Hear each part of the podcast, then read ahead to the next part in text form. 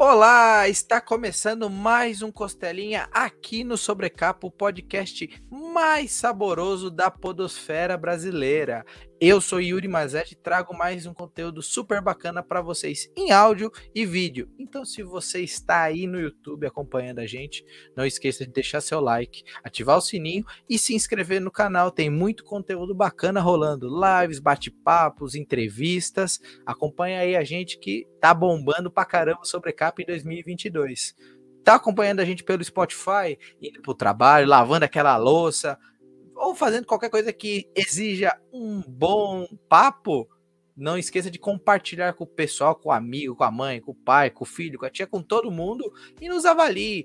As, as estrelinhas que você indica a gente no Spotify trazem mais pessoas para nos acompanhar. A gente vai ganhando espaço nesse mundão de podcasts aí que todos conhecem. Cada dia nasce um podcast novo e de muita qualidade, tá bom? E o papo de hoje é com um cara muito bacana, roteirizando. É um quadrinho que fala sobre amizade e acreditem, no dia da gravação desse podcast é o dia do amigo. Olha que momento para fazer uma gravação sobre um quadrinho que tem amizade no título e em todas as suas páginas. Então, seja muito bem-vindo ao Costelinha, Eric Peleias. Boa noite, Yuri. Obrigado pelo convite. Obrigado pelos, pelo tempo aqui que a gente vai é, conversar. Estou muito feliz de poder conversar com você hoje, no Dia do Amigo. Eu ia falar que é Dia Internacional, mas eu não sei. Dia da Amizade, X. Então, você que é. ouvindo aí, você tem algum amigo, vai lá e dá um abraço nele por mim. Não importa se seja fora do dia do amigo, dá um abraço nesse cara. Sim. Não importa se seja um humano, seja um cachorrinho, que, amigo imaginário, tá valendo. Tá valendo. E tem, eu conheço uma galera que tem uns amigos imaginários pra caramba. Até tem gente trabalhando comigo que tem amigo imaginário. Mas isso a gente fala em outro dia. mas, Eric, para quem talvez não te conheça, esteja te ouvindo pela primeira vez, Conta um pouquinho sobre você e seus outros trabalhos, além do como fazer amigos e a gente conversa durante o podcast. Beleza. É... Bom, Yuri, eu sou de São Paulo. Eu faço histórias em quadrinhos já há quase 10 anos que eu publico, né, de forma independente, às vezes com editora, às vezes contratado. E eu comecei fazendo um pouco de tudo. É, na verdade, fazia basicamente tudo, é, desenhando, escrevendo, colorindo, mandando para gráfica, vendo se ficou bom, embalando, botando na caixa, levando para o evento e vendendo. E até hoje eu faço boa parte disso tudo. E isso eu comecei a publicar no FIC de 2013, foi meu primeiro evento no Festival Internacional de Quadrinhos de Belo Horizonte. E desde então eu não parei mais. Eu já publiquei cerca, eu acho que foi um, um quadrinho por ano, pelo menos. E, e, desde 2017, 2018 que eu tenho me dedicado mais ao roteiro. Eu comecei a fazer parcerias com outros artistas, são pessoas que toparam, gostaram do meu texto é, e, e, eu acho que eles são muito melhores em arte do que eu. Então a gente começou a tentar fazer essas colaborações. E, e é isso. Eu, enquanto estiver vivo aí, vou continuar produzindo porque contar histórias acho que é a minha missão. Não sei, pelo menos é o jeito que eu estou tentando salvar o mundo. Que maravilha. E acho que talvez a minha missão e de outros aqui do da YouTube da Podosfera Brasileira é trazer essas histórias para o grande público, o pessoal conhecer mais e mais. Mas o alvo hoje é como fazer amigos, e no caso eu vou mostrar o volume 1 e enfrentar fantasmas, que foi aqui que eu conheci a dupla Gustavo Borges e Eric Peleias. Mas a curiosidade talvez seja é, da onde surgiu essa ideia? Foi sua? Foi do Gustavo? Como veio essa amizade entre vocês dois para criar essa história? Olha, a, a gente, eu já conheci o Gustavo de, uhum. de eventos, assim, já tinha alguma amizade, já tínhamos até dividido mesa em, em um ou outro evento. E um dia nós, mais alguns amigos, o, o Felipe Canho e o, e o André, Freitas, a gente resolveu, a gente resolveu que a gente ia fazer uma, participar de um evento no Canadá, em Toronto. E foi lá que eu dividi quarto com, com o Gustavo, né? Até para ficar mais barata a viagem. E a gente bateu bastante papo, conversamos e vimos que a gente tinha bastante assunto em comum e, e ficamos com aquilo. Vamos um dia fazer um trabalho juntos? Quem sabe? E aí, quando a gente voltou para o Brasil, né? Eu voltei para São Paulo e para Porto Alegre. Eu mandei uma mensagem para ele uns dois meses depois, falando: olha, estou com uma ideia, vamos inscrever esse, essa ideia, vamos fazer um projeto aí, inscrever no edital, que é o PROAC, a gente fez é, e acabamos vencendo, que é o, o, primeiro quadrinho que eu fiz com ele, que foi o Até o Fim, um quadrinho que saiu em 2017. A gente foi super bem, a gente viu que a gente tinha bastante afinidade, não só com o jeito de contar histórias, mas com o jeito de trabalhar, o tipo de pensamento e filosofia que a gente tem, de pensar o, o, o jeito de pensar o projeto, o jeito de organizar. E o projeto foi muito bem, ganhamos uh, alguma repercussão, vendemos. Tanto é que esse quadrinho está esgotado, eu já não tenho ele faz um bom tempo. Ele esgotou muito rápido, em menos de um, acho que mais ou menos um ano. E uns dois anos depois, a gente resolveu tentar de novo. Vamos fazer algum outro projeto? E ficamos conversando, que ideia que a gente pode ter. É, só que dessa vez, em vez de sair 100% de mim, veio muito do diálogo que a gente tinha. É, o Gustavo ele sempre dividiu muito as coisas, ele sempre participou muito do texto, eu palpito muito da arte. E com o projeto Como Fazer Amigos, veio das conversas que a gente teve. O que, que a gente pode fazer juntos? Vamos contar uma história, sei lá, de fantasia medieval, de ficção científica, e fomos batendo papo e começando a contar histórias pessoais. Ah, ele me eu contei uma história do meu passado, ele me contou algumas dele, e aí a gente anotou tudo isso e ele e eu chegamos à conclusão que a gente podia fazer alguma história que se passasse na infância. Por quê? A gente tinha boas histórias de infância que poderiam nos ajudar a, a inspirar e, e ser base para alguma história maior. É, o Gustavo é bem mais novo que eu, ele tem é, acho que uns 12 anos, uns 13 anos a menos que eu. Então ele nasceu em 95. A minha. É, eu nasci em 81. Então grande parte da minha infância e pré-adolescência foi nos anos 90. Eu conversei com ele e a gente topou fazer com que essa história se passasse nos anos 90. E aí veio, mas vamos contar uma história autobiográfica, só misturando nossas histórias? E veio a, a vontade de fazer uma coisa misturando elementos sobrenatural.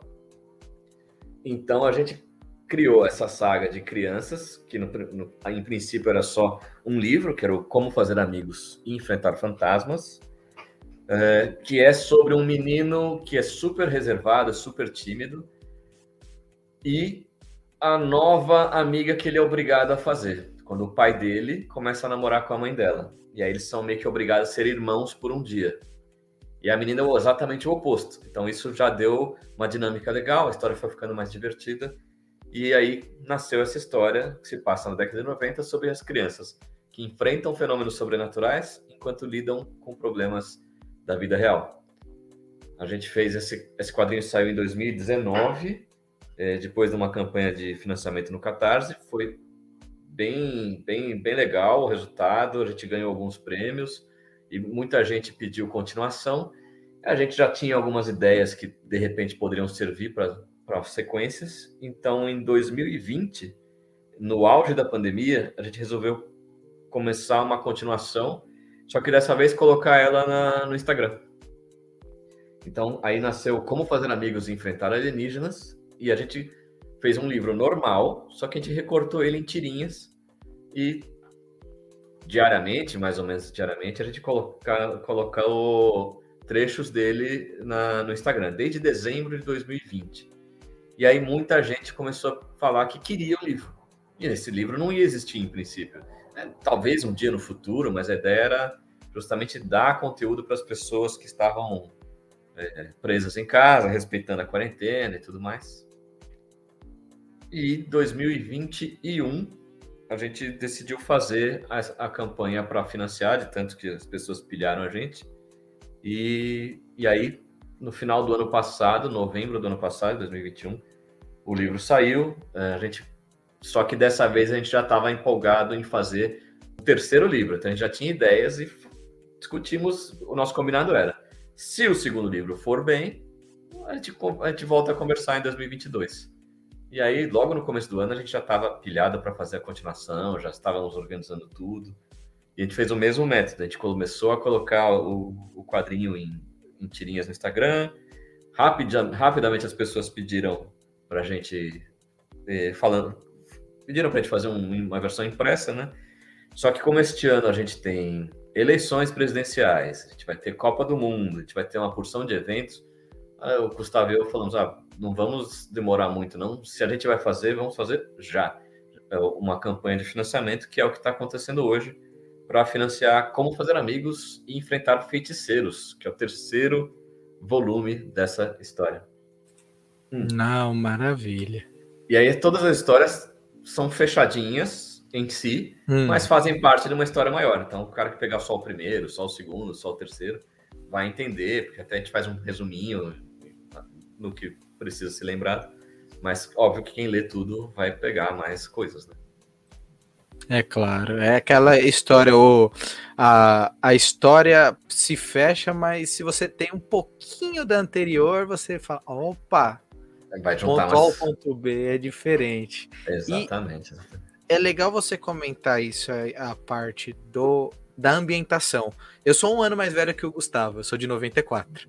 Então, o que eu li no quadrinho, eu vivi não porque eu, eu tive a infância nos anos 90, é porque os anos 90 perduraram até quase 2004, 2005, por vários motivos. Um deles é porque quando a família não tinha como comprar as coisas mais modernas, Sim. né? Porque eram caras, muito caras. Você ficava com o mais antigo. Ou você ia na casa da sua avó, ou mesmo a criação teve esse gap, essa geração minha, o Gustavo teve um gap. A gente foi do analógico pro digital muito rápido, é engraçado. Sim, sim. E eu falei, cara, é, o Gustavo é muito novo pro que tá passando no quadrinho, mas ao mesmo tempo eu sei o que ele tá vivenciando. Sim. Então, essa troca foi legal, foi muito divertida e eu acho que mergulhou direto. Mas, por exemplo, uma pessoa que nasceu nos anos 2000, é, 2005, 2006, quando pegou o quadrinho e conversou com vocês, ela se sentiu ambientada também? Ou ela falou assim, tio, que, que é isso aqui que vocês estão mostrando no quadrinho? O que, que é uma TV de tubo? O que, que é não ter internet? Como foi a recepção para quem é um pouco mais novo é, nesse mundo assim? O, o, Yuri, a gente quando começou a discutir que quadrinho a gente ia fazer, é, uma coisa que eu e o Gustavo constatamos foi que o, existem poucos, poucas histórias, poucos quadrinhos que o público infantil é, possa ler sabe? Uhum. Que é uhum. voltado para o público infantil. Não é exclusivo para o público infantil, mas que as crianças podem pegar e ler. Sim. Então a gente de propósito pensou na história de um jeito que a, as crianças possam entender, se divertir, e é o que tem acontecido. Se eles não uhum. pegarem todas as referências, se não se, é, se identificarem com todas as referências, que nem são tantas assim, é muito mais de ambientação do que de, de necessária para entender a história, Uhum. Eles vão entender o contexto do, do geral, vão entender a aventura da, das crianças, porque todo mundo que sabe ler, um dia já foi criança. Então, uhum. se a gente mirar nesse tipo de público, a gente sabe que nosso trabalho vai ser bem, bem absorvido, inclusive pelas crianças e os adultos, porque não é porque é um, um quadrinho para crianças que ele é só para crianças, né? É diferente de uma coisa mais adulta, que exclui o infantil. E aí, oh, você falou de público nascido em 2008, 2010. Tem muita gente de menos idade ainda que o pai compra para o filho, ou o filho vê e, e, se identifica, que vem conversar com a gente e, e a, a, recepção não podia ter sido mais feliz. Criança de 7, 8 anos de idade, porque a, eu, a gente, né, eu e o Gustavo, a gente tentou justamente colocar situações que são meio que atemporais, sabe? É, é, a relação entre pai e filho, relação entre um amigo novo. E mesmo as referências midiáticas que a gente escolheu, por exemplo, no segundo filme eles vão assistir Parque dos Dinossauros, Jurassic Park no cinema. A gente escolheu de propósito uma referência que não é muito obscura, né? Então, a criança dos anos 2000, pelo menos ela sabe o que é Parque dos Dinossauros. Pode não entender o que foi o lançamento, o que foi o, o hype da época, mas não é uma, uma coisa extremamente obscura. Uma coisa ali outra aqui é um pouquinho mais de detalhe da época que quem, quem é mais velho talvez curta mais. Mas a gente tenta não excluir o leitor que não, não entenda a referência.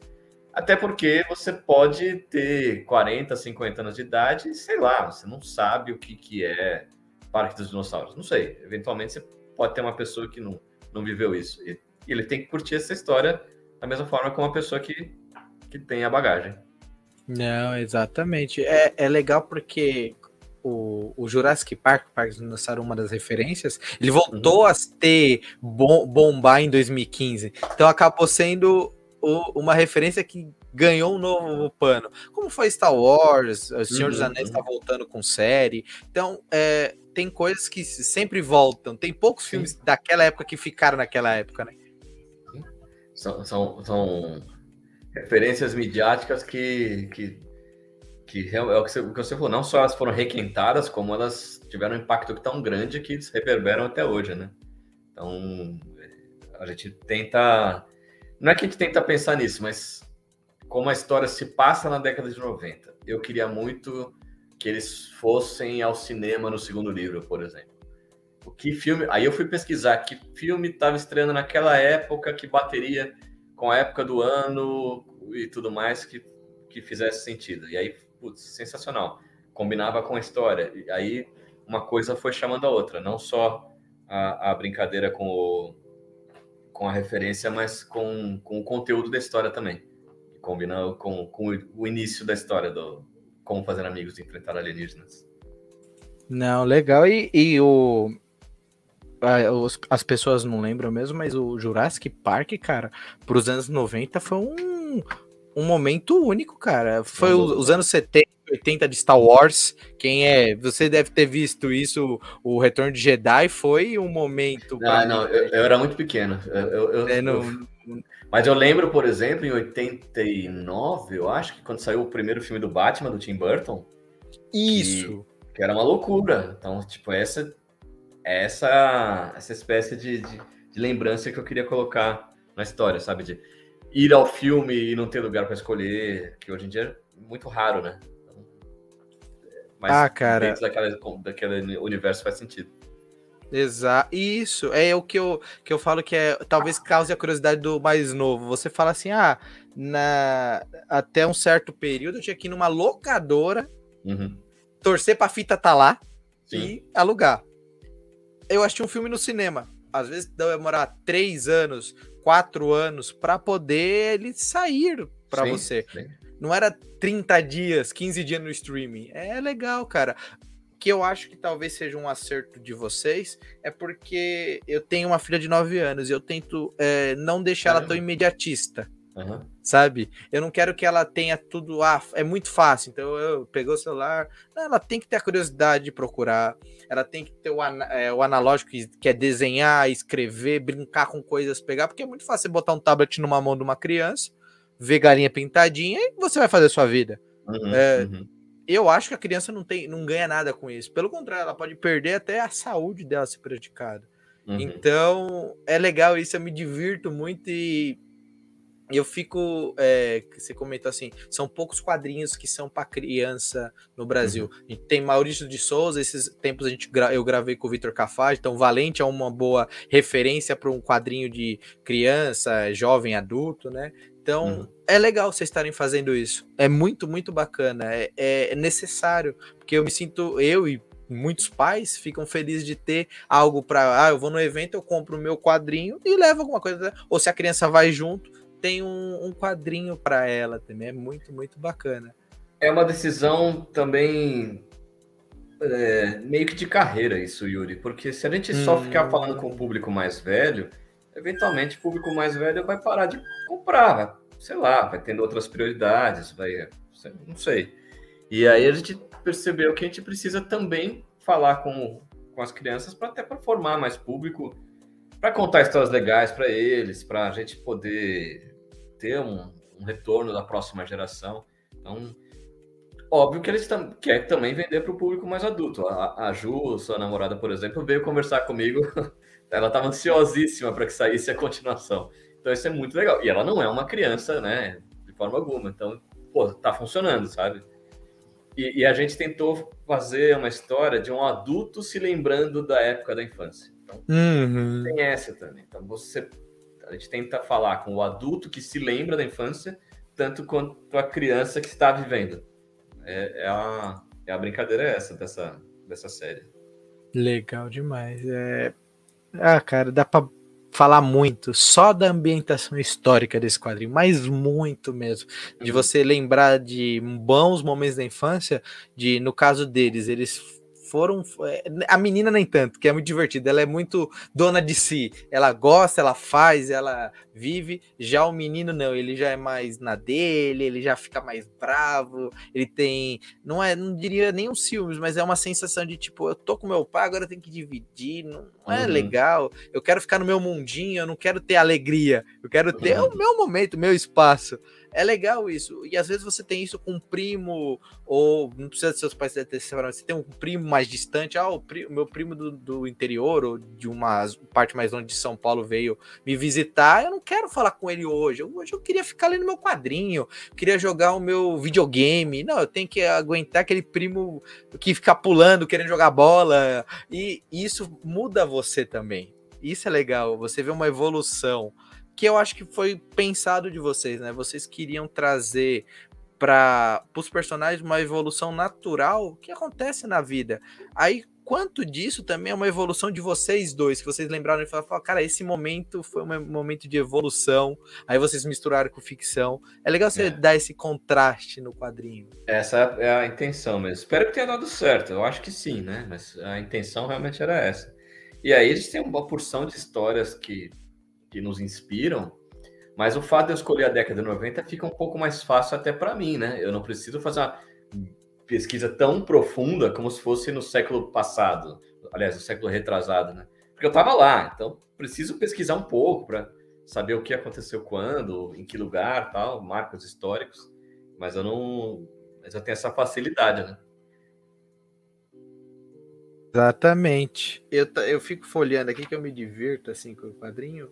E, cara, ele já é um quadrinho de fôlego. Normalmente, quando ele é uma publicação independente, o pessoal procura ter menos páginas, ou mesmo procura talvez dividir ele em mais edições mais fininhas, que nem que tenham um tempo mais curto já foi pensado para ser um quadrinho de maior fôlego, é, já foi analisado por vocês que precisava ter esse volume de páginas mesmo. Conta um pouquinho da concepção mesmo desse primeiro volume, como vocês pensaram na história mesmo. Já tinha um final na cabeça, foi se criando o final durante a história. É, quando a gente começou, eu acho que a gente definiu mais ou menos a quantidade de páginas, não só pelo, lá, não só pelo pelo, pelo tipo de história que a gente ia querer contar, mas pelo tipo de trabalho que a gente já estava fazendo, pelo orçamento de gráfica e tudo mais. Uhum. Então a gente uhum. fechou que esse quadrinho, o primeiro, ele ia ter, uh, se não me engano, ele tem 88 páginas. Eu acho que é isso. Uh, e aí a gente foi trabalhando nesse, nessa pegada. Porque eu prefiro definir primeiro a quantidade de páginas para uhum. depois escrever a história, porque aí eu eu sei onde que eu preciso posicionar o começo, o final, os, as viradas de ato e tudo mais. E quanto a saber o final, é, eu não tenho muita certeza. Agora, se eu não me engano, a gente tinha o final na cabeça. Eu acho que ele mudou um pouco, mas não muito da, da, da ideia original. Sei que ele mexeu bastante no roteiro, foi várias idas e vindas, enquanto eu mostrava para o Gustavo, ele me devolvia, e e voltava com, os, com as sugestões dele, mas eu acho que não chegou a mudar bruscamente, assim, tinha algumas coisas que a gente já, já tinha intenção, mudou mais coisa do meio, assim, do que do, do final e do, do início, assim. o início estava muito claro para mim desde, o, desde as primeiras conversas, e o final foi, foi muito parecido com o que a gente tinha imaginado mesmo. Não, eu não vou dar spoiler falar o que, que é o final, né, Yuri? Pô. Claro, a gente tá falando aqui para o pessoal falar, cara, eles estão contando muito bem, gostei da contextualização que eles estão falando. Ó, ele pensou ou não no final, tá bem curioso. Aí o que ele vai fazer? Ele vai na campanha do Catarse, que vai até dia 5 do 9, pega o terceiro volume e emplaca os outros volumes, ou vai na sua lojinha, que eu vou deixar linkado também no post. Tudo isso é pro pessoal ficar curioso e ir atrás. E eu aproveitei para dar uma fuçadinha aqui o primeiro volume tem 72 páginas de miolo e o segundo já pula para 96 páginas, cara. É um, um, um salto bem grande. De, de... Pode ser que, que na campanha pro, pro final foi mais, né? Que vocês aumentaram em relação à campanha, que também é legal. Quanto mais é. história, melhor. Isso, isso. É, inclusive, assim, eu acho que ele tem pouquinho mais do que 72, viu? Acho que tem cerca de umas 80. Agora não tenho certeza, porque a gente não colocou número no primeiro livro, senão eu te falava já. Uhum. Mas eu acho que a gente deu uma aumentadinha depois, sim, pra, até porque a gente quis colocar o nome de todos os apoiadores da campanha, colocar um prefácio, Isso. não ficar muito apertado. Aí, já que vai ter que aumentar, a gente aumentou o suficiente para poder ter um pouquinho mais de fôlego na história também. Exato. E a, lomba, a gente sempre brinca assim pelas internet que o dos lombadeiros, a lombada é bonitinha. É uma lombadinha que chama atenção no, no, na estante, porque ela é uma lombada numa cor mais rosada, é bem bacana. Aí você já bota na estante assim bonitinho e fala: opa, aquele ali é o Como Fazer Amigos 1. Já, já sabe Gostou? pela cor, Fica bem bonito. Aí veio a coleçãozinha. Aí o 2 já é azulzinho. O 3 é. vai ser o quê? Verde, amarelo? É, eu ainda não tenho, não tenho certeza, mas te falo em breve. Uhum. Sou, devo ser eu que faço o design, normalmente sou. Uhum. Então, é, te falo em breve. Mas a ideia é essa mesmo, que tivesse uma lombada chamativa e em comparação com o segundo volume fica bem divertidinho. Só que é um magenta puro, 100%. Uhum. Porque a gente falou, não é porque é uma história que tem meninos e meninas que ela precisa não ser rosa, por exemplo. Aí, Sim. E eu gosto muito desse tom de rosa, então foi.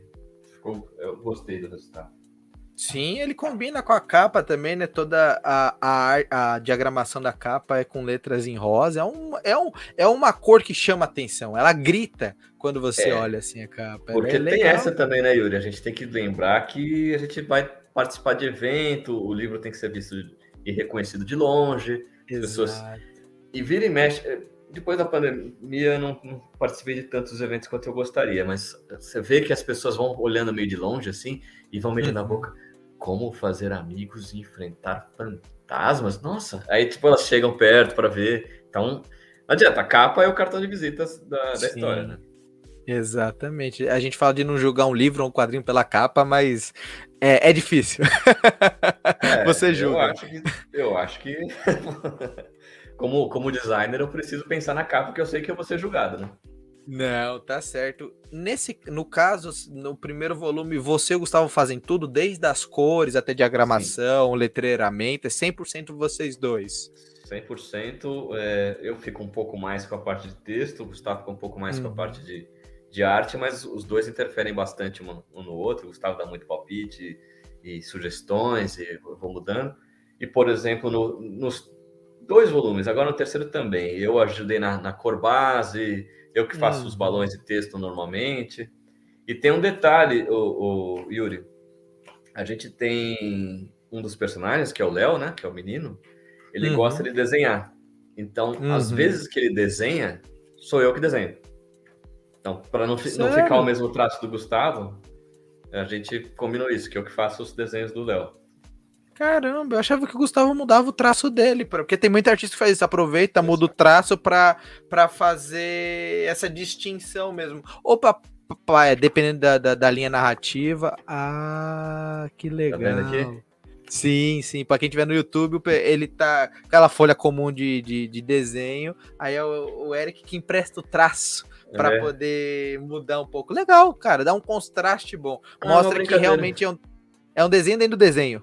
Exato. E na, no terceiro volume, eu continuo desenhando pelo Léo, nas vezes que ele desenha, mas desta vez a gente tem uma situação que é um outro personagem que desenha. É o terceiro personagem, né? Aliás, uhum. é. Tem o Léo, o Arthur, que surgiu no segundo volume, ele explica um plano desenhando. E aí a gente ficou, mas como é que o Arthur desenha? Igual o Gustavo, igual o Eric? Na dúvida, a gente chamou a Cora, a Cora Ottoni. Ah. Ela fez pra gente uns, uns, bonecos mais simplificados, de palito, assim, ficou hum. super bonitinho. Então. Que legal.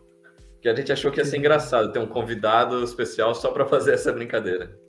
Não, isso é sensacional, porque você primeiro tá. Tra... É um easter egg. Quem, quem conhece o traço da Cora vai matar. Opa!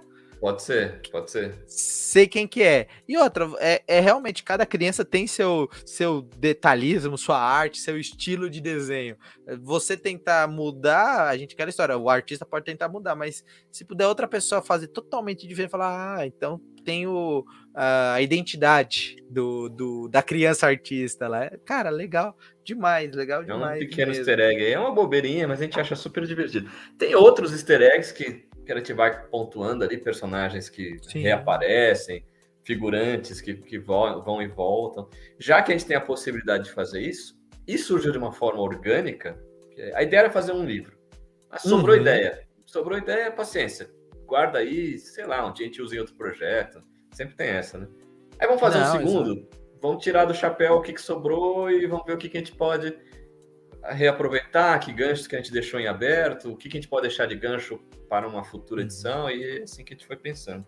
Não foi Não, assim. Tá uma megalomania. Eu já fiz muito projeto pensando em fazer sequências, né? O uhum. último, Últimos Deuses é um que eu queria fazer, quero ainda um dia fazer sequências. O Alice, através do muro, também é outro que a gente está tá ensaiando fazer uma continuação. É, e, o, e o, só que o, o, CFA, né, o Como Fazer Amigos, foi um que foi mais rápido, não sei, até acho que pela, pelo tipo de, de personalidade do Gustavo e do meu, é, foi o que ele primeiro conseguiu fazer. É bem divertido, né? não, né? Não, legal demais. E, cara, continuação, ambientação, processo. Ah, cara, é muita coisa. A gente teve o primeiro volume, ele foi. A gente teve o tema de bullying e tudo mais. Teve essa união entre os personagens. Aí no segundo você dá outro caminho para ele, você fala de alienígenas, fala uhum. de um tema que, cara, dos anos 90 e 2000 era o que mais tinha. Desde os filmes mais bestinhas até contato imediato e tudo mais. Uhum. Eu tentando fazer uma pergunta que não trago spoiler do quadrinho, porque eu não quero, eu quero que o pessoal busque. Mas você trouxe um caminho diferente para cada os dois personagens, né? Uhum. E você também teve que fazer com que a história andasse sem precisar ter essa continuação. Uhum. Qual foi essa dificuldade de trazer um gancho do primeiro para o segundo fechar o segundo e também deixar aberto. Ó, o mundo ainda existe. Uhum. Qual que é essa dificuldade boa e ruim de fazer isso? Primeiro que a gente, quando a gente decidiu que ia falar sobre fantasmas, fenômenos sobrenaturais, primeira coisa que não podia não podia ter uma história acontecendo e o fantasma acontecendo em paralelo. A gente queria que a uhum. história principal tivesse alguma relação com o fantasma. Não necessariamente é. o fantasma né, no sentido espectro, mas no sentido de os fantasmas que a gente carrega dentro de nós. Uhum. Então, isso ajuda muito a definir o tema da história e aí o resto vem em consequência. Então, quando a gente decidiu falar sobre alienígenas no segundo volume, é, não é sobre alienígenas só, seres de outros planetas, mas uhum. também pessoas que se sentem alienadas. Uhum. Pessoas que se sentem que não se sentem parte desse mundo. Acho que todo mundo tem um pouco disso, algumas pessoas muito mais, né? Então foi, foi daí que foi surgindo. É, é assim que foi o processo que a gente fez, né? De primeiro definir, sei lá, que tipo de história seria divertido de fazer. Como é que a gente pode amarrar isso dentro de um tema principal? E aí vai meio que organicamente, e a gente vai pegando também algumas manhas, né? Vai ficando mais fácil com, com o tempo. A gente já tem bastante intimidade para falar um para o outro o que, que presta e o que não presta, então vai ficando mais fácil. É, e, e, o, e, o, lance dos ganchos é, também é uma coisa um pouquinho orgânica. Na verdade, se a história terminasse uhum. no primeiro, tudo bem. Se a história terminasse no segundo, também tudo bem. Só que a gente, sei lá, a gente sabia que queria fazer um terceiro, então a gente terminou de um jeito que tudo bem, porém que dê para dar sequência. Né? Então os dilemas podem ser outros, mas são consequências de, de ações e, e, do histórico de cada um. Exato, porque eu lembro que eu conversando com a, com a, Juliana, com a minha noiva, ela falou que ficou indignada com você pelo caso do que acontecia no segundo, que é por isso que eu falei, eu não queria fazer a pergunta com esse spoiler, com porque spoiler, é, é, vital você ler e entender o que aconteceu no segundo, porque como vai ser desenrolado no terceiro. Que ela ficou, ela ficou realmente brava, não foi aquilo para você. ela, ela me mandou brava. mensagem no Instagram, cara. Ficou, acho que ela acabou de ler, já pegou o celular e me mandou. Como assim? Aí ela tava brincando, claro, né? Exato. Ela ficou indignada, falou: "Não, não tem como. Como que você quer fazer isso? É muito bonitinho, não dá para você fazer isso". Aí, quando eu acho que eu não cheguei a comentar com ela que vocês iam lançar o terceiro, por algum desencontro de informação, ela falou: "Ah, não sei o que". Você falou: "Não vai lançar o terceiro", que ela ficou: "Ah, eu não acredito". Que é o que você falou, é essa, essa espontaneidade de, de história. Você precisa ler mais disso. Que é leve, é divertido e tudo mais. Aí vocês têm o terceiro. Uhum. Enfrentar. Por que feiticeiros? Porque uhum. é a busca. É o Harry Potter que, que foi inspiração, é porque realmente podia fugir um pouco do comum, é porque acho que você poderia falar é, de alienígenas, fantasma, podia falar monstros também, né? Seria um sim, bom sim. tema, mas por que feiticeiros? Por que escolher de feiticeiros? Já dá uma palhinha sobre o terceiro volume, um resuminho pra gente. Quando a gente estava assinando os livros da campanha do, do Alienígenas, né? A gente estava aqui no meu uhum. escritório, que é onde eu estou agora, e eu tenho uma lousa aqui onde a gente anotou todos os potenciais títulos para um terceiro volume. E aí tem, inclusive, monstros que você falou tal. E, e aí a gente queria falar sobre. A gente quer falar, estamos falando, né? Uhum. Sobre. Como é que eu posso te falar? Sem dar muito spoiler. A gente quer falar sobre destino.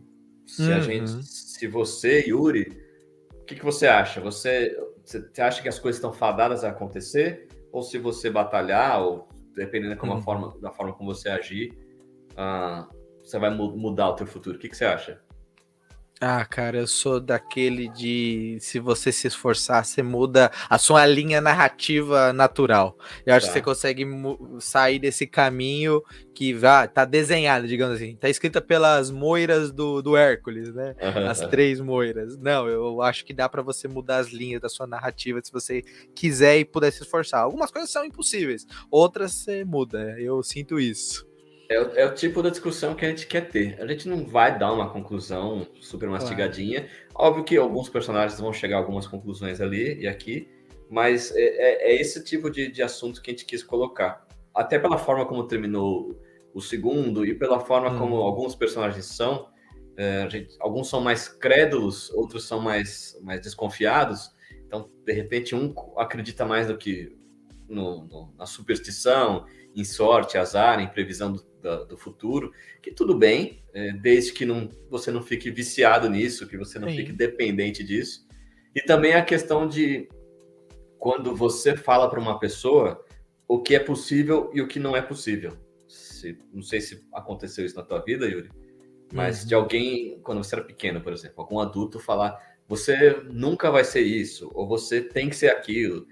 Às vezes é uhum. coisa besta, do tipo, ah, vai ser corintiano, vai ser sabe? Esse aqui vai ser doutor, hein? Sabe aquelas é, coisas? Exato. Às vezes é brincadeira boba, a gente não fala nem, mas o quanto isso Como é? influencia. É? E aí a gente vai ter essa, essa, esse é o tema principal do, do uhum. terceiro volume.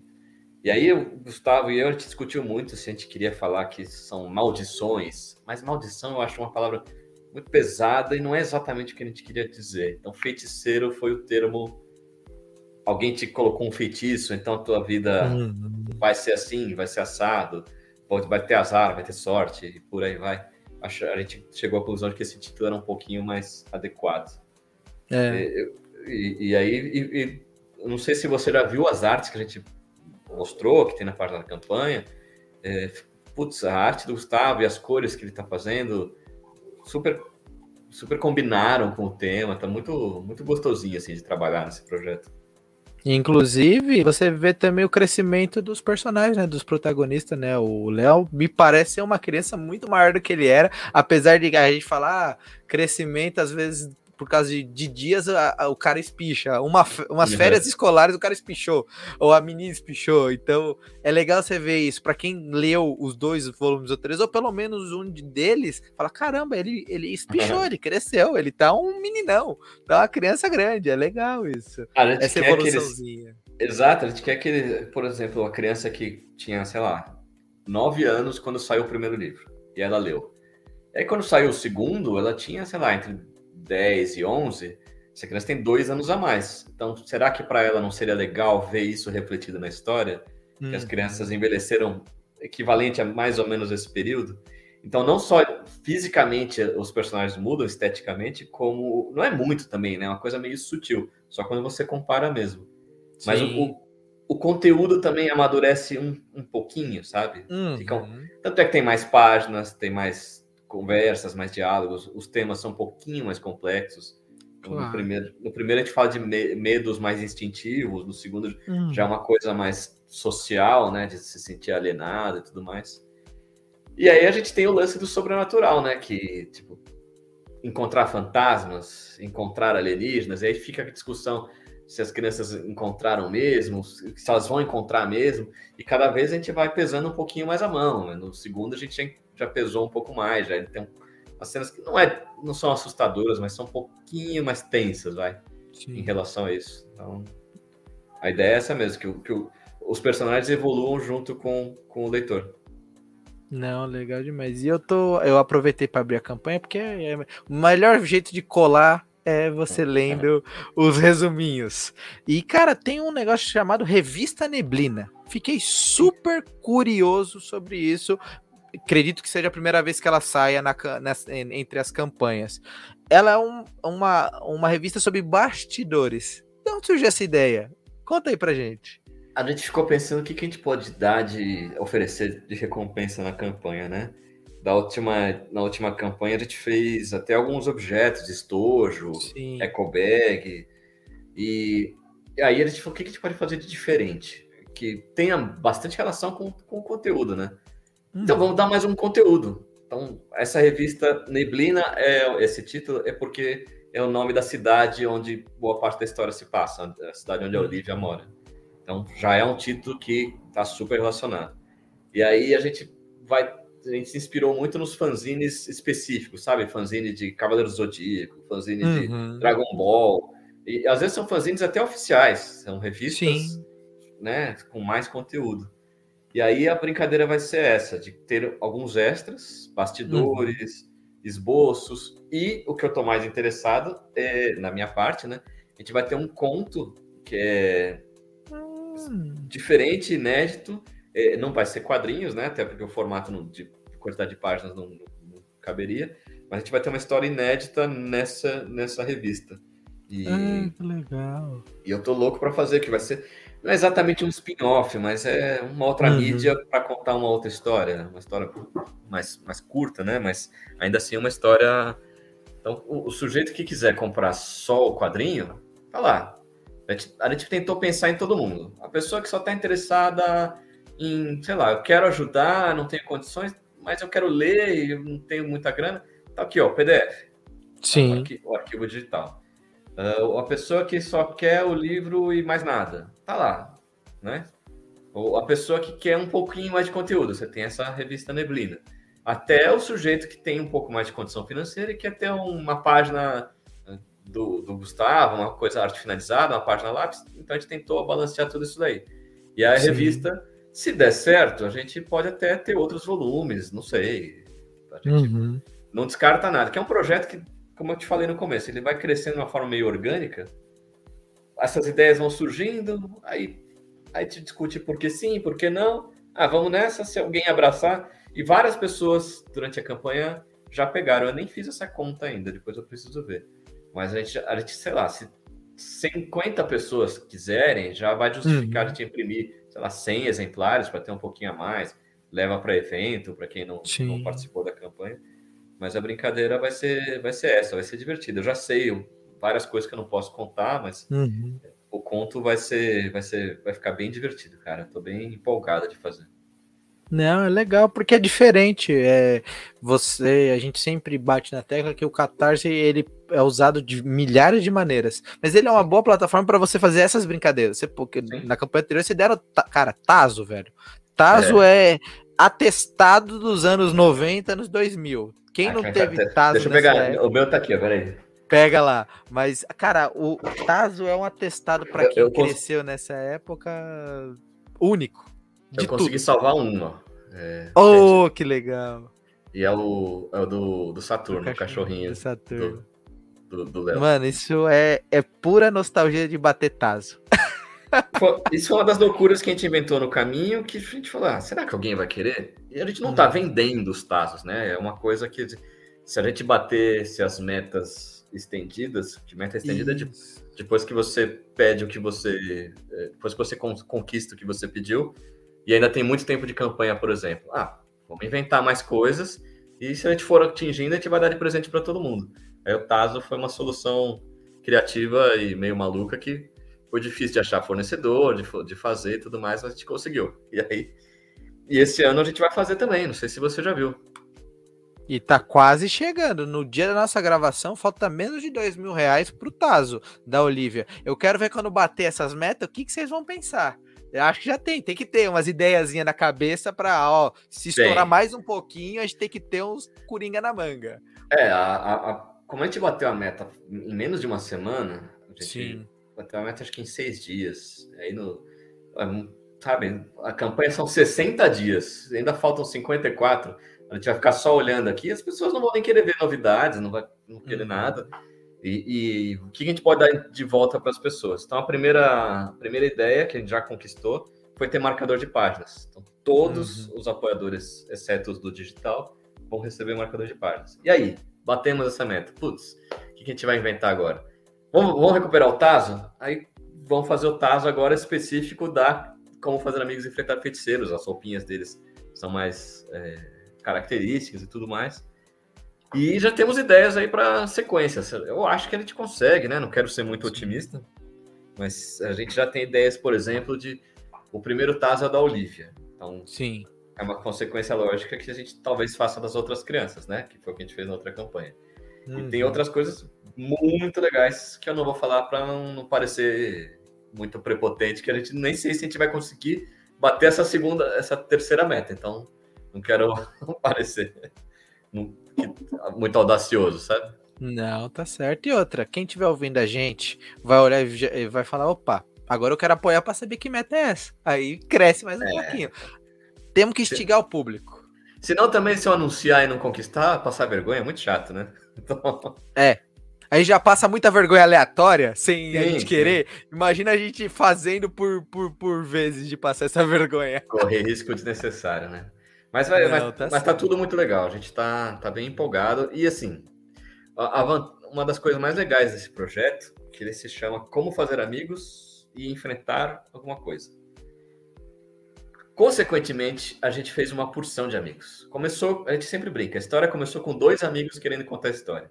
E aí ele te contou dois amigos querendo contar a história sobre dois amigos, né? Que é o Léo e a Olivia. E aí isso foi, foi virando uma, sabe, uma, uma bolha que foi ampliando, a gente foi conquistando novos amigos, pessoas que leram, pessoas que ouviram falar, pessoas que a gente conheceu em evento. Vocês mesmo eu conheci em evento. Se eu não me engano, foi no Fuso Nerd, não foi? De 2020. É. Foi Fuso Nerd de 2020. Então.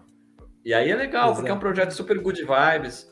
A gente às vezes fica escolhendo que tipo de projeto a gente vai conseguir fazer, o próximo, né? E a gente foi muito feliz que esse tem uma uma energia muito legal, no sentido de que as pessoas vêm dar um retorno gostoso, sabe? As pessoas. Hum.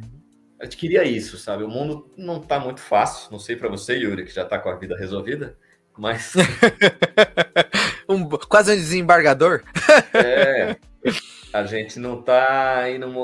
Nunca foi muito fácil, mas os últimos anos têm sido um pouco mais complicados. E a pandemia foi só a gota d'água, né? Então a gente de propósito, a gente está contando uma série de histórias que faz as pessoas refletirem, sim, mas de um jeito que as pessoas se sintam bem, sabe? A gente não quis enfiar o dedo na cara de ninguém, a gente quer que as pessoas curtam, sei lá, se elas quiserem refletir, chegar às suas conclusões e corrigirem algumas coisas nas suas vidas, correrem atrás de alguns outros valores, aí é uma consequência bônus, né? Mas a ideia é que as pessoas se divirtam. Primeira Exato. coisa, se divirtam, faça bem para elas, então, que saiam melhor dali sendo um momento ali de 30, 60 minutos, cara, depende de quanto tempo a pessoa leva para ler, que seja aí um, um, período de qualidade que a pessoa, poxa, eu gostei muito, foi um momento bom, tava precisando disso. Esse é Sim. o espírito da coisa. Não, mas é isso, e eu acho que ele também.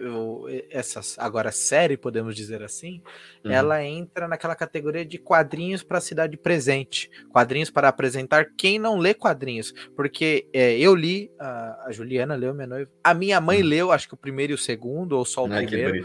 Minha mãe tem 50 e poucos anos, então para ela é outra geração, é outro Sim. processo. E ela aos poucos virou leitora de quadrinhos, acho que durante a pandemia, inclusive, um pouquinho antes, eu entreguei um e falei: ah, lê.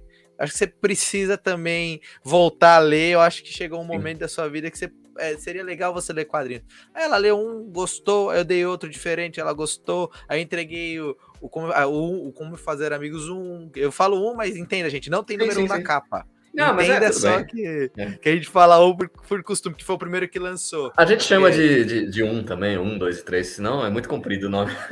É muito comprido. E lembre-se, eu sempre uso a referência de Star Wars. O primeiro é o 4 e assim vai indo.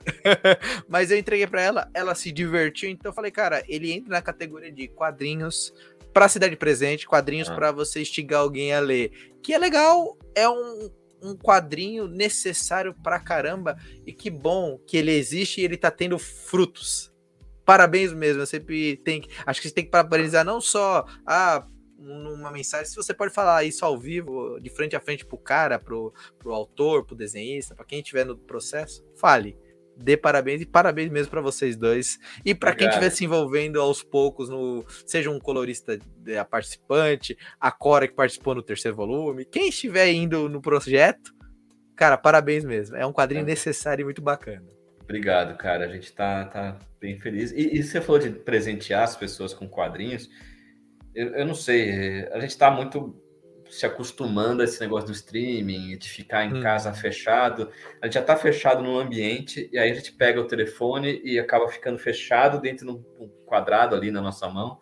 Exato. Tudo bem, é, é, gostoso, eu entendo, mas sei lá, o quadrinho é diferente. Você é obrigado a juntar uh, o texto com a imagem. O teu cérebro faz uma conexão. E aí é outras é outro tipo de relação, você tem que virar a página e, e o, o, teu, o teu tempo de leitura é o tempo que dura a história. E a gente, Sim. a gente como quando faz, né, como autores, a gente tenta, a gente tem algumas artimanhas aí, algum, alguns jeitos de sugerir um tempo. Então, um quadro menor, um quadro maior, para parecer que dura mais ou menos tempo. Mas é só com o leitor que isso vai fazer a diferença. É muito diferente de, de um filme, de, numa série que você. Hum. O tempo que dura é o tempo que dura. Se você fizer lavando a louça, o problema é teu, né? A gente vai ficando Exato. um pouquinho mais, mais, mais passivo, né? Então, Exato. legal. Legal que, você, que tua mãe tá curtindo também.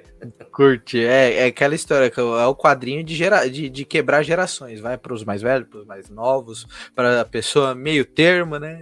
É, cara, eu, é, é um quadrinho que eu acho que você pode falar que é um sorriso no rosto. Você põe um sorriso no rosto de alguém.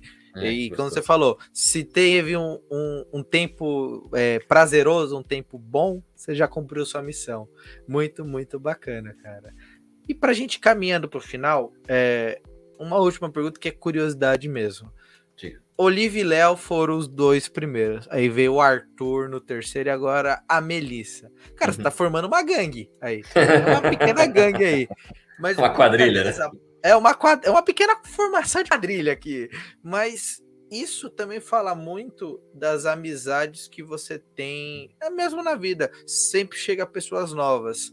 É, o intuito de vocês é manter isso, vamos assim, sempre ter figuras novas assim, e o quão cada figura vocês têm que mudar na fisionomia dela, porque o Arthur tem um jeito totalmente diferente da Olivia e do Léo.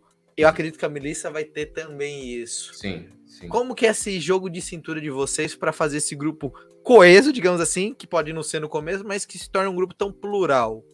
A primeira que você fez duas perguntas, então vou responder a primeira que é a do se a gente vai manter ampliando. É, em princípio, não. Em princípio, a história termina no 3. Como uhum. eu te falei, se de repente a gente empolgar tal, a história continua. Mas a história hoje, ela termina no próximo livro. Sempre é assim. Então, uhum. não posso te prometer nada, porque o plano é esse. Se eventualmente mudar, eu te aviso. Mas hoje é isso. Beleza. É, a gente, quando, quando pensa no, no, na história, no tema, e isso vai refletindo nos personagens, não só na, no, no, no, aspecto visual, como no aspecto emocional deles. Então, na primeira história, a gente tinha dois opostos, que era o, sei lá, o, o mais parado e o mais ativo, né? Que era o Léo é mais parado, a Olivia é mais ativa. Então, até a, a, a linguagem, é, o, jeito como se, uh, o jeito como eles se movem, as, as posturas dele, eu estou mostrando aqui para quem está assistindo, Tipo, o Léo, ele é mais, ele anda retinho, com os braços mais colados no corpo, a mão no bolso. E Olivia não, ela parece uma pipa, toda na diagonal, ela está sempre correndo, uhum. sempre pulando. Então era bem fácil de fazer, sei lá. Como se você tivesse o, um, um, um, sólido e um, e um em velocidade, um, em um parado e um movimento. Quando entrou o Arthur, o tema já era outro. Então, ele, o emocional dele reflete no físico dele. Então, a ideia é, que é sempre essa. Uhum. E quando eu entrar a Melissa, a gente vai conseguir ver pela primeira vez uma coisa que para mim estava clara desde o início, mas que agora fica mais fácil. Que é cada um tem não só o seu estilo, como por coincidência até a gente acaba entrando em alguns arquétipos. Um é mais é, mais parecido com o fogo, por exemplo, um é mais uhum. parecido com o líquido, o outro é mais parecido com a terra. E tem outros montes de, de arquétipo desse que a gente pode encaixar eles. Então, é, tem isso, que eles têm que funcionar em conjunto, mas não serem iguais. Certo. Senão, se eu tiver dois personagens iguais, eu não preciso dos dois, né? Uhum. Sabe, os, os, sobrinhos do tio Patinhas, que eles eram exatamente iguais, aí tanto faz o nome, tanto faz a, a cor do boneco, eles são iguais. Aí é outro tipo de piada, mas para esse tipo de história que a gente está contando, a, a, intenção sempre foi essa, que cada um represente um dilema. A gente põe um dilema principal e como isso bate dentro de cada um.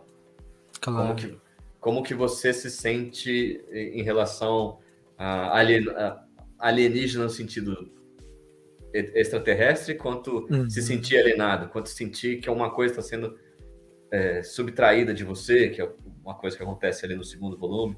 E o terceiro é isso também, como que cada um interpreta esse lance do, do que eu te perguntei no começo, como que cada um interpreta esse lance do, do, do destino, da pré-determinação, que você... Se você nasceu pobre, você vai ser pobre até o final da sua vida? Você está destinado a isso? Você nunca vai ser ninguém? Ou o contrário, só porque você já nasceu com a vida mais confortável, tá tudo certo, tudo relaxado, e não importa o que você vai fazer, tá tudo tudo já está escrito, é esse tipo de discussão. Uhum. E aí cada um bate de um jeito, né? O uhum. cara que é uhum. mais reservado vai, vai ser de uma forma, o que é mais expansivo vai ser de outra. E tá, tá, tá bem legal. Espero que as pessoas gostem. Eu tô amarradaço fazendo. É, que legal. Acho que é, é esse sentimento do, do, da produção é legal. Se você já está feliz produzindo e já está curioso para saber como que é as pessoas, é normalmente é a sensação de dar, vai dar tudo certo. Quando você faz meio desanimado, é, já não é tão legal. Você já percebe. Vocês fazem muito animado, é muito divertido ver vocês as suas lives, as publicações no Instagram. Vocês falam muito empolgado. Realmente é um, é, são pequenos é, é tesouros que vocês vão colocando é, é sensacional. sensacional é que é muito legal mesmo. E falar com as pessoas de um assunto que a gente está fazendo dentro da nossa. Sabe, um negócio que saiu dentro da cabeça, foi parar num pedaço de papel ou uma tela, e aí vai vir alguém e vai saber do, do que, que a gente estava pensando. Isso vai virar uma outra coisa. É muito louco e é muito divertido. Então. A gente tenta passar um pouco esse espírito para as pessoas. É puxado, é trabalhoso, é, não vou mentir, mas é, é melhor do que muitos outros ofícios que tem por aí. Então a gente, é, tá, é tem que ser grato também a isso, né? De poder contar a história, não só de, de fazer, mas de poder fazer, que é um, é um privilégio. Então, e ter quem não. goste disso, então, nossa, é golaço, né? É, exatamente. É uma, é, são muitas junçõezinhas que transformam no, no. É quase um reloginho, é, as engrenagens. Quando se encaixa, ó, um chuchu. E, e, mesmo as partes que, assim, é, a gente sabe que tem histórias, partes da história que são mais dramáticas, são menos felizes, são menos alegres. E isso para mim também é legal, né? A vida é assim, de altos e baixos, então a gente tenta, tenta passar isso para os nossos leitores. É, natural, né? É algo natural. A vida realmente é assim, é uma onda, né? Sobe, uhum. desce, sobe, desce, mas ela conti continua. Uhum. ela continua. Mas, cara, primeiramente, muitíssimo obrigado pelo seu tempo por esse papo todo, por abrir o que é a brincadeira, abrir o coração sobre toda a sua uhum. história, contar um pouquinho mais sobre é, esses seus três pequenos filhos que estão no mundo, dois aí e o terceiro engatinhando aí. Então, pro pessoal que estiver ouvindo a gente, assistindo a gente, onde a gente encontra você? É, tem algum curso que você ministra, que se ah, ensina quadrinhos e chama o pessoal para a campanha, ela vai até 5 do 9, então tem tempo para caramba para aproveitar. Boa, uh, Yuri, a gente vai ficar realmente até o dia 5 de setembro no ar, uh, não tem como estender, depois disso só se o livro estiver pronto, e aí os preços a gente vai ter que dar uma adequada, que a gente está eh, segurando muito os preços, aumentou tudo e a gente está conseguindo fazer assim, valor quase do prejuízo. Então, mas se você estiver interessado, quiser conhecer o projeto, Lá na campanha você consegue, inclusive, pegar os volumes anteriores junto. Uhum. A gente tem o kit que só tem o terceiro, que tem o primeiro e o terceiro, o segundo e o terceiro, que tem os três. Então tá lá. É, catarse.me barra como fazer amigos 3, número 3. Tá lá. Quem quiser me procurar nas redes sociais, Eric Peleias, só tem eu com esse nome, E-R-I-C-P-E-L-I-A-S, vai estar tá provavelmente na descrição, né? É, a coisa mais fácil é me encontrar nas redes sociais. Eu, tô, eu sou bastante ativo, costumo responder razoavelmente rápido. Inclusive, quem quiser só ler o quadrinho, é, até o anterior, como fazer amigos enfrentar alienígenas, vai lá no meu Instagram, vai no Instagram do Gustavo Borges, que a gente postou inteirinho. Tá fracionado, né, em tirinhas. Uhum. Um pedaço de três, quatro, cinco tiras. É, e você vai encontrar. E a gente está fazendo a mesma coisa com esse volume atual. E quem quiser saber mais do meu trabalho, lá na minha loja você pode é, pegar os outros, os outros quadrinhos que eu fiz, é, peleias.com.br. Hoje eu tenho os dois Como Fazer Amigos, o Fantasmas e o Alienígenas. Eu tenho o Alice Através do Muro, que eu, saiu em dezembro do ano passado, o primeiro volume, que é com arte do Luke Ross, que é a história de uma menina e a sua família que moravam num, numa cidade que está até hoje presa na década de 80 e hoje eles precisam voltar para resgatar um, um, parente que ficou para trás. E eu tenho Últimos Deuses também, que eu fiz com o Hiro Kawahara. É uma história muito legal, uma história de ação envolvendo deuses de várias mitologias entrando em confronto uns contra os outros. E por fim, já que você tocou no assunto, se por acaso alguém tiver interesse, eu eu faço sim alguns cursos. Este ano ainda não fiz nenhum, ainda não, não, não abri nenhum, mas eu quero ainda no mês de agosto é, começar um curso de roteiro. Dessa vez eu vou fazer um curso rápido, com valor bem, bem em conta. Deve ser cerca de cinco ou seis encontros. É, vai ser online, né? Para bastante gente poder participar. Então, se você aí quer escrever roteiro, quer entender um pouco mais, quer fazer roteiros para outras mídias também, para cinema, teatro, livros, é, acho que vai ser interessante sim. Eu ainda não tenho todas as informações, mas me procura nas redes sociais aqui em breve, muito em breve, acho que ainda próximos dias eu devo eu devo anunciar. E mais uma vez obrigado, Yuri, por me receber aqui. É sempre bom conversar com você, cara. Sempre bom falar de quadrinhos. Eu não gosto muito de falar de mim, mas de quadrinhos eu adoro. Então, se, se quiser, é só chamar. Não, tá valendo. Eu acho que quadrinhos são mais legais que a gente. Eu, pelo menos, acho. Eu acho os quadrinhos muito mais legal que eu. Mas, cara, muito obrigado mesmo. O pessoal que estiver assistindo, ouvindo a gente, segue o Eric, segue o Gustavo para acompanhar tanto as histórias que vão sendo fracionadas, como se quiser aprender um pouquinho mais sobre é, desenho com o Gustavo, roteiro com o Eric, para ver outras curiosidades dos quadrinhos que sempre tem. Vai lá, segue o pessoal, dá um oi lá e até 9 de setembro a campanha tá no ar, aproveita. É dia 5, 5 de setembro. 5 de setembro, desculpa. Até 5 de setembro a campanha tá no ar e por aí, logo menos tem CCXP, tem outros eventos. Então, se você estiver podendo participar dos eventos e quiser, dá um oi pro pessoal nas mesas, compra os quadrinhos. É sempre muito bacana essa interação que, cara, graças a Deus os eventos tá voltando aos pouquinhos. É outro universo. Rende uma pauta só sobre quadrinhos nos eventos, que é, são ali que às vezes surgem até histórias para você uhum. contar. Nos, o pessoal acha que não, mas tem evento que surge um quadrinho só sobre evento pessoal uhum. acha que, ah, não, evento. Cara, surge e surge muita coisa. É isso. Aí, agradecer mais uma vez o Eric a presença, bater um papo com a gente. A todos vocês que ouviram, assistiram a gente, muitíssimo obrigado por é, estar acompanhando essa nova fase do Costelinha. Não se esqueça de se inscrever no canal, deixar seu like, seu comentário, se já leu as obras do Eric, se está lendo, se já apoiou a campanha no Catar, a gente quer saber de você ativa o sininho, esse papo e outros conteúdos aqui no YouTube e no nosso querido Spotify. Toda segunda-feira também sai episódio novo, então deixa sua avaliação e apresente Costelinha a um amigo. Aproveita esse tema, que é o melhor tema. Você uhum. apresentar Costelinha para um amigo, para um familiar, para alguém que você goste muito. Vamos fazer o Costelinha chegar a mais pessoas, tá bom? Forte abraço, até o próximo programa. Se cuidem. Tchau! Tchau!